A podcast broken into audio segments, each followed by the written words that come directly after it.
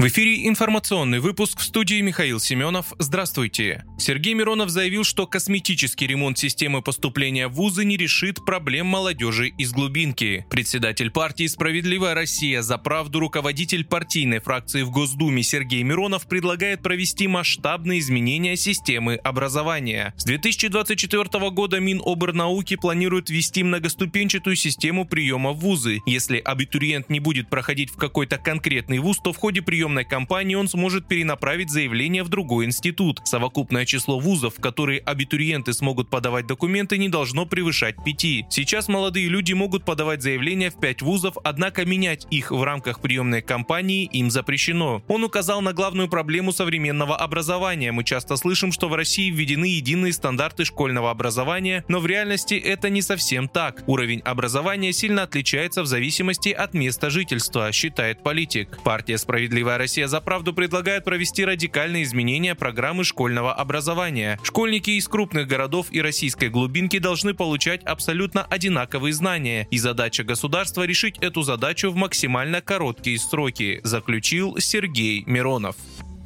Обстоятельства повреждения газопровода «Балтиконнектор» и кабеля связи между Финляндией и Эстонией изучаются, заявил генсек НАТО Йенс Столтенберг. Он пригрозил, что если подтвердится версия диверсии, то Альянс даст решительный ответ. Столтенберг рассказал, что уже провел переговоры с президентом Финляндии и премьером Эстонии. Если будет доказано, что речь идет о преднамеренной атаке против важнейшей инфраструктуры НАТО, то это серьезная проблема, и Альянс отреагирует единым и решительным образом, сказал он перед встречей министров обороны стран НАТО в Брюсселе. Напомню, 8 октября операторы Connector зафиксировали падение давления в морской части газопровода. Финские и эстонские власти сообщили об утечке. Трубопровод перекрыли, утечку остановили. Президент Финляндии Саули Нинистё считает, что повреждения могут быть результатом внешнего воздействия.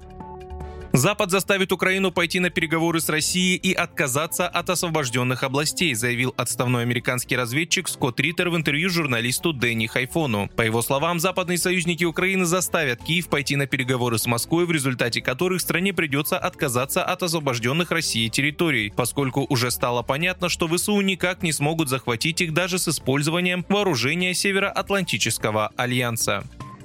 Два поезда столкнулись на станции метро Печатники в Москве. Собянин заявил, что серьезно пострадавших среди пассажиров нет. Травмирован машинист. Его зажало в кабине. На Люблинско-Дмитровской линии от станции Люблино до станции Дубровка не ходят поезда, сообщил столичный Диптранс. В 11.30 Диптранс также сообщил, что движение поездов между станциями Люблино и Дубровка полностью перекрыто. Станции Кожуховская, Печатники, Волжская временно закрыты. Мосгортранс выделил 59 автобусов для компенсационного маршрута между Люблино и Дубровка. Дубровкой. Вы слушали информационный выпуск. Оставайтесь на справедливом радио.